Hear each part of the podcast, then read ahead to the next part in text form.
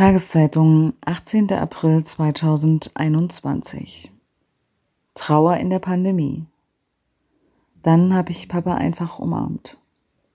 Von Luise Strothmann, Marius Ochs und Manuela Heim. Rund 80.000 Corona-Tote werden inzwischen gezählt. Abschied zu nehmen ist schwer, wenn Menschen sich nicht nah sein dürfen.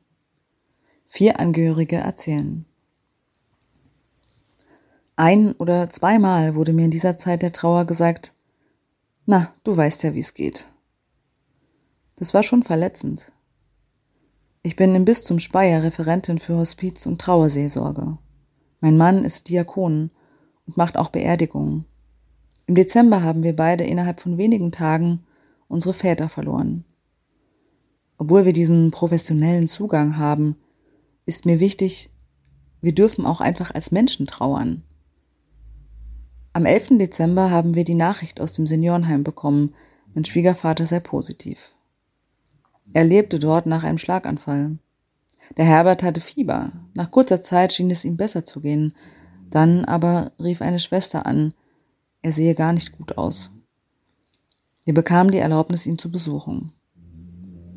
Ich habe geweint, weil ich Sorge hatte, dass ich, wenn ich jetzt dorthin gehe, möglicherweise nicht zu meinem eigenen Krankenvater kann, wenn dort etwas ist. Die Pflegedienstleiterin hat mir dann angeboten, mich alle zwei Tage zu testen, damit ich kommen kann. So ein Geschenk. Wir hatten Visier, Mundschutz, Kittel und doppelte Handschuhe an und durften eine halbe Stunde bleiben.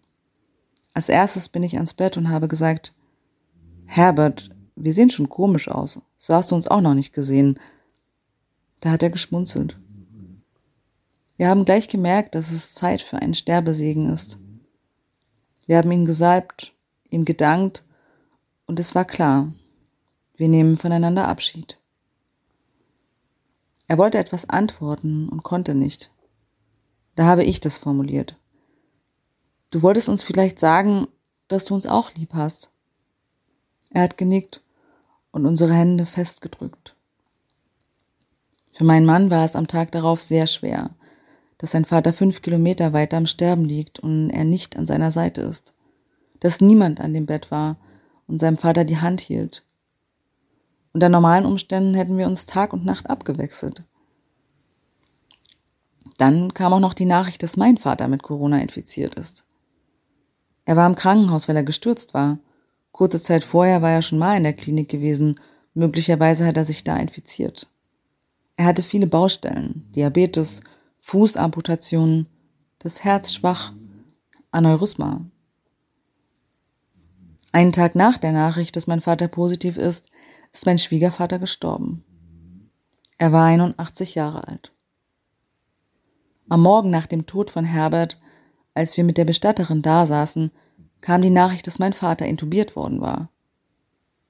Manchmal frage ich mich im Nachhinein, wie wir diese Tage geschafft haben. Mein Gefühl damals war, wenn ich jetzt von meinem Vater nicht Abschied nehme, dann kann ich meinen Beruf als Trauerbegleiterin an den Nagel hängen. Ins Krankenhaus durfte eigentlich niemand rein. Das war das erste Mal in meinem Leben, dass ich die Karte ausgespielt habe, Seelsorgerin zu sein.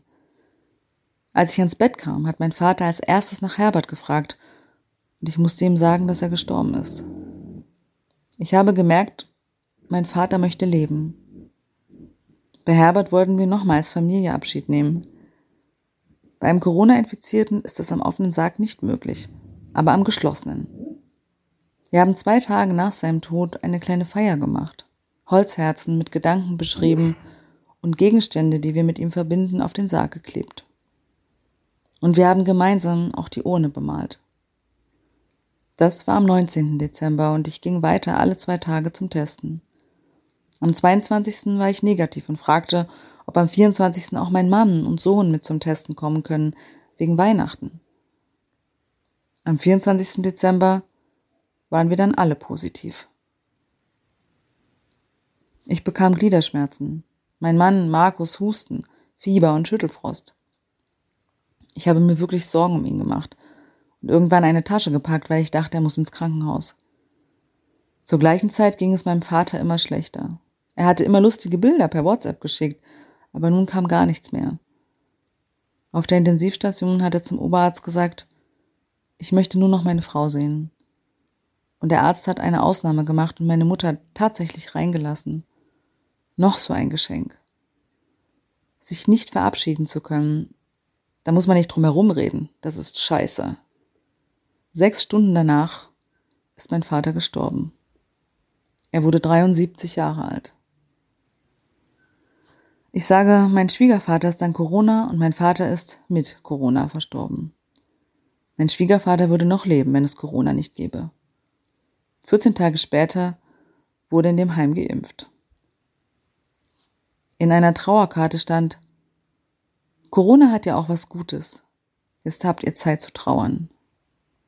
Da haben wir gesagt, nee, Corona hat uns diesen Menschen genommen. Die Erfahrung von mir und meinen Kollegen in dieser Zeit ist, je höher die Zahlen steigen, je gravierender Corona wütet, desto mehr tauchen Trauernde ab. Sie sind dann im Krisenmodus. Erst wenn es wieder besser wird, so wie vorigen Sommer, melden sich ganz viele. Trauer schafft Abstand und Distanz. Ich sage immer, Trauer ist ein Geschenk. Aber viele wollen sie loswerden. Deswegen macht Trauer oft einsam. Und Corona auch. Das ist die Herausforderung.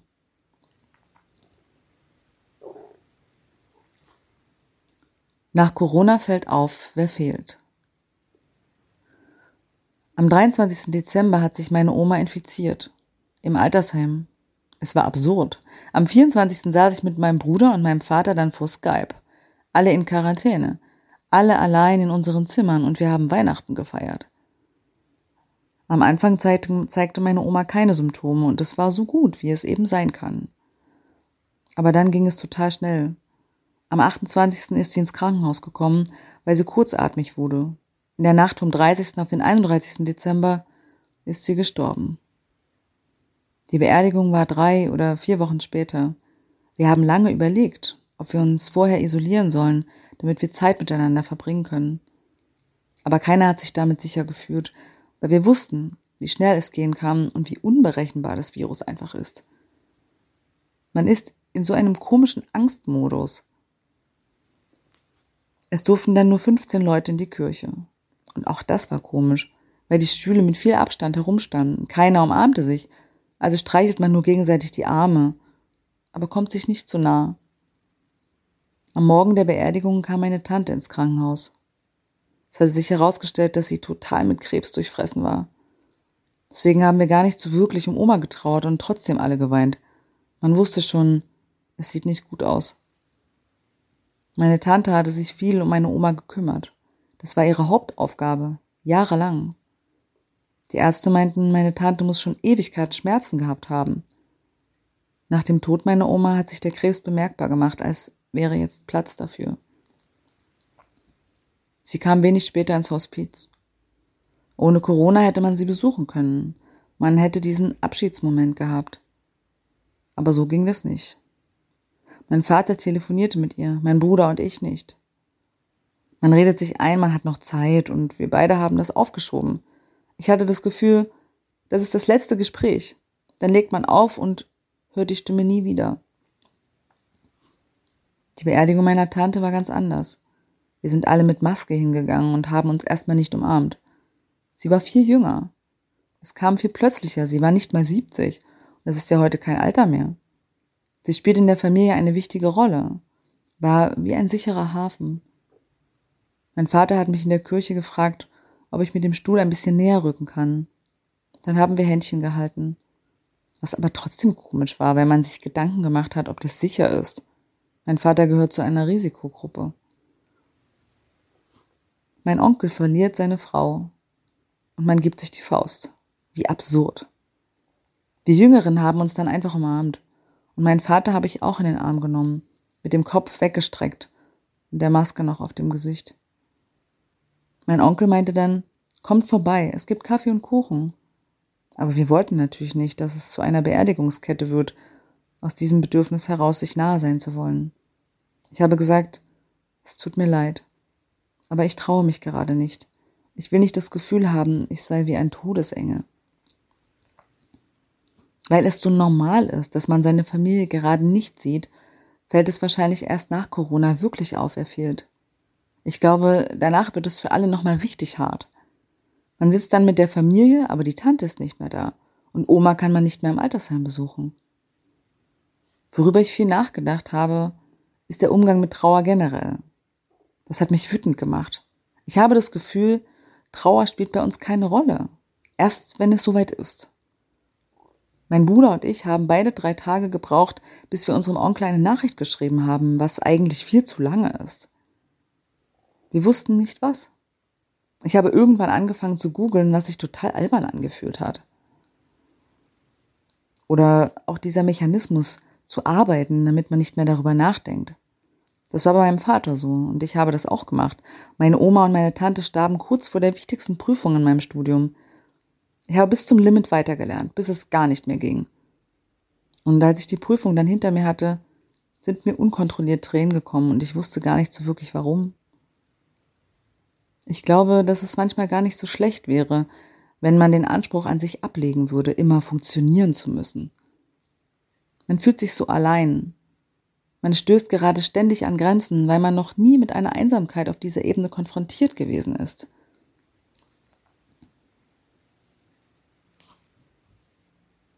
Der Vater klagte nicht. Mein Vater wohnte in Widebesk. Die Stadt war von Corona schlimm betroffen. Am stärksten in ganz Belarus. Fast alle meine Freunde im Land waren infiziert. In Belarus wird wenig getestet. Es gibt kaum Schutzmaßnahmen und Einschränkungen. Jeder muss sich um sich selbst kümmern. Ich hatte Sorge um meine Familie dort. In dem Mehrfamilienhaus, in dem mein Vater lebte, waren schon drei Männer an Covid gestorben. Er hatte auch große Angst. Das hat mir meine Schwester erzählt.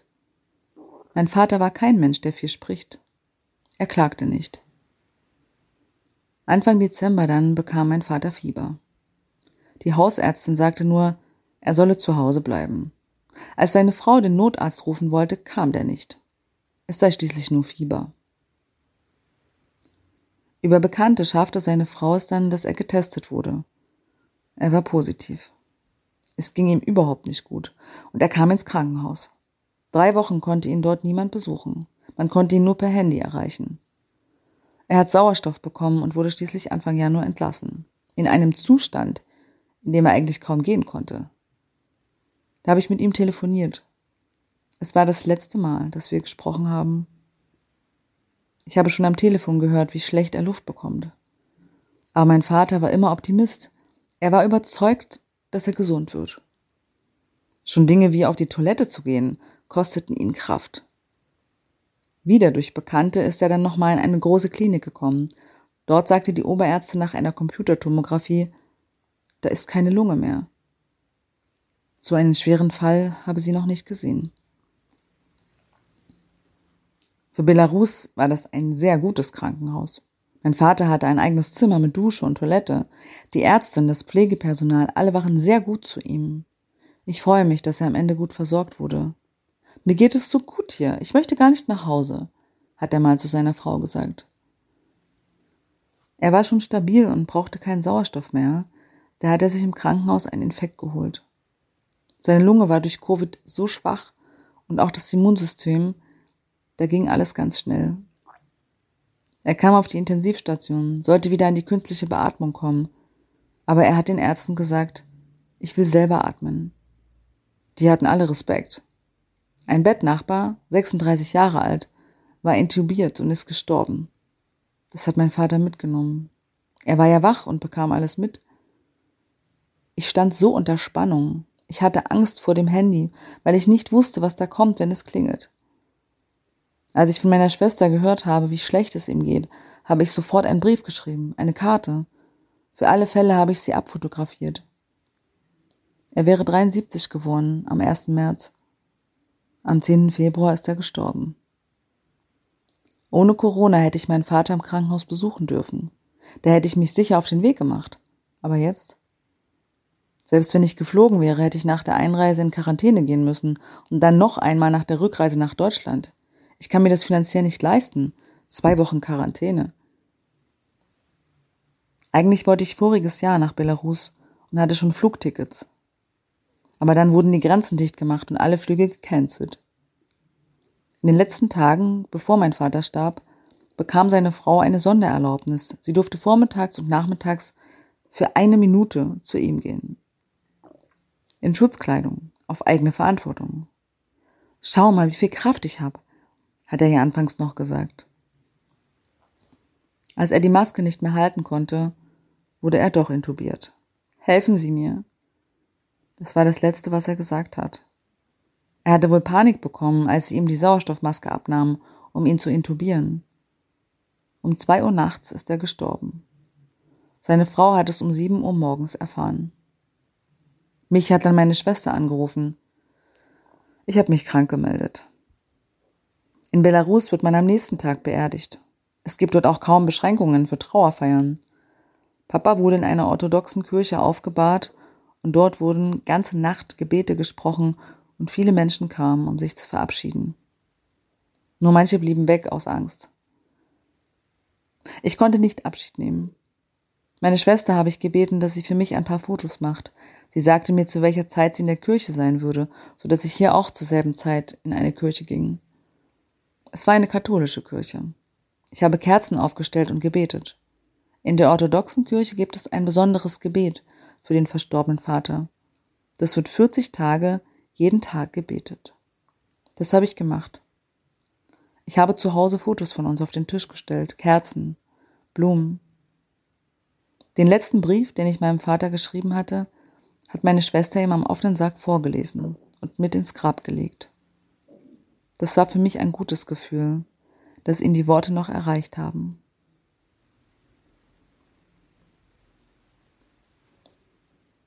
Da war Trauer, aber vor allem Wut. Ich kann nur mit angezogener Handbremse erzählen. Das muss ich gleich sagen. Es fällt mir noch sehr schwer. Ich habe meinen Vater verloren. Er war erst Mitte 60. Ende letzten Jahres ist es passiert. Der zweite Lockdown war gerade losgegangen. Als mich mein Bruder anrief, an einem Donnerstag, wusste ich komischerweise sofort, es ist etwas mit Fatih. Mein Bruder sagte, dass er in der Nacht verstorben sei. Das war erst einmal die Information, die ich aufnehmen musste.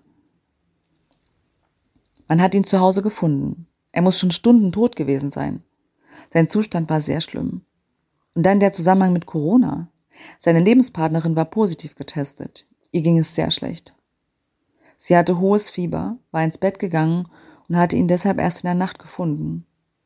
Auch mein Vater hatte schon starke Symptome. Der Notarzt ging aufgrund der Schilderung davon aus, dass er Corona hatte. Also haben sie ihn nicht einmal angefasst, sondern er wurde in eine Tüte gesteckt und mitgenommen. Ich bin direkt hingefahren, aber auch wir durften ihn nicht noch einmal sehen. Diese erste Woche, das Bewusstsein, dass er irgendwo in einer Tüte liegt. Wir hatten das Thema Corona immer wieder. Mein Vater gehörte zur Risikogruppe, hatte Vorerkrankungen. Ich habe ihn angefleht, dass er aufpassen soll. Man muss dazu sagen, dass er aus einer Gegend kommt, in der Corona lange Zeit nicht angekommen ist. Viele Leute haben sich nicht an die Regeln gehalten, das Ganze abgetan. Mein Vater hatte zwar Respekt vor der Sache, aber er war auch schon immer in Richtung Verschwörungstheorien unterwegs gewesen, hat allen möglichen Sachen aus dem Internet geglaubt. Es gibt Verwandte, die bis heute leugnen, dass mein Vater mit Corona gestorben ist. Ich habe den Bestatter dann angefleht, dass ich wenigstens den Sarg noch einmal sehen darf, bevor er verbrannt wird. Immer wieder habe ich ihn angerufen. Schließlich konnten mein Bruder und ich tatsächlich in einer Trauerhalle am Sarg zusammenkommen und positive Erinnerungen an unseren Vater teilen. Bis zur Beerdigung zogen sich dann Monate hin, und bis zuletzt war nicht klar, wann es möglich sein wird, uns in einem Rahmen zu verabschieden, der für mich und meine Geschwister angemessen ist. Diese offene Stelle, der fehlende Abschied, das hat mir Schmerzen bereitet. Da war Trauer, aber vor allem Wut. Ich bin mehrmals in den Heimatort meines Vaters gefahren. Ich habe im Auto nur geschrien. Ich habe mit ihm geschimpft. Ich war so wütend auf ihn, weil er nicht aufgepasst hat, weil er sich doch mit Menschen getroffen hat, weil er es am Ende nicht ernst genommen hat. Ich denke, er wusste, dass er Corona hatte. Aber er wollte es einfach nicht wahrhaben, weil dann hätten die anderen ja doch recht gehabt. Ich war so wütend. Und das war am Anfang gepaart mit ganz schlimmer Angst. Mein Bruder und ich haben den Ort gereinigt, an dem er mehrere Stunden gelegen hatte. Das war sehr traumatisch. Warum hast du das denn gemacht? haben viele Leute gefragt. Aber wer hätte es denn sonst machen sollen? Es traute sich doch keiner mehr, das Haus zu betreten, und auch ich hatte Angst, ob ich mich angesteckt haben könnte. Furchtbare Angst. Mit dem Bild vor Augen, was passieren kann. Dann folgte Weihnachten und das neue Jahr und ich hatte Probleme, das überhaupt zu begreifen. Ich hatte immer wieder Momente, wo ich das Telefon nehmen wollte, ihm was erzählen, Weihnachten planen. Die Momente gibt es immer noch. Und dann muss ich mir sagen, halt, er ist ja jetzt nicht mehr da. Er ist nicht mehr da. Trauer im Lockdown war super schwierig. Mit kleinen Kindern zu Hause. Man hat keine Möglichkeit, sich mal zurückzuziehen, mal richtig zu weinen, es rauszulassen. Man konnte nirgendwo hin. Es konnte niemand kommen. Ich hatte meine Kinder da und ich wollte ihnen auch keine Angst machen. Und dann erzählst du Leuten, dass dein Vater gestorben ist und sofort kommt die Frage, an Corona? Irgendwie verständlich. Aber das war wie so eine Attraktion. Was? Wirklich Corona? Da ging es mehr um Neugier als darum, wie es mir damit geht. Das hat mich auch wütend gemacht. Eigentlich bin ich gar nicht diejenige, die Trauer oder Schmerz teilt. Aber hier habe ich mich irgendwann entschieden, genau das zu tun. Ich habe Freunde angerufen und gesagt, hey, mein Vati ist gestorben. Ich habe auch über die schlimmen Details geredet, die mich so belasteten. Am Anfang hatte ich deswegen ein schlechtes Gewissen. Aber genau das hat mir gut getan. Und auch meine Freunde haben gesagt, ja, lass das raus, frisst es nicht in dich rein. Ich habe die Trauer mit vielen geteilt. Das hätte ich sonst vielleicht nicht gemacht. Aber in diesem Lockdown, in dieser Isolation, es hätte ja nicht mal jemand gemerkt, was mir passiert ist. Die Frage, ob das mit meinem Vater passieren musste, ist eine, die ich beginne auszublenden. Es wurde an vielen Stellen zu spät reagiert. Es gab viel Verantwortungslosigkeit. Und es gibt sie immer noch. Aber ich kann mich damit nicht auseinandersetzen. Ich will die Wut darauf nicht weitertragen. Ich meide diese Gedanken, aber weg sind sie nicht. Das ist nur eine ganz dünne Schicht. Christiane Zimmer, Name geändert, Mitte 30.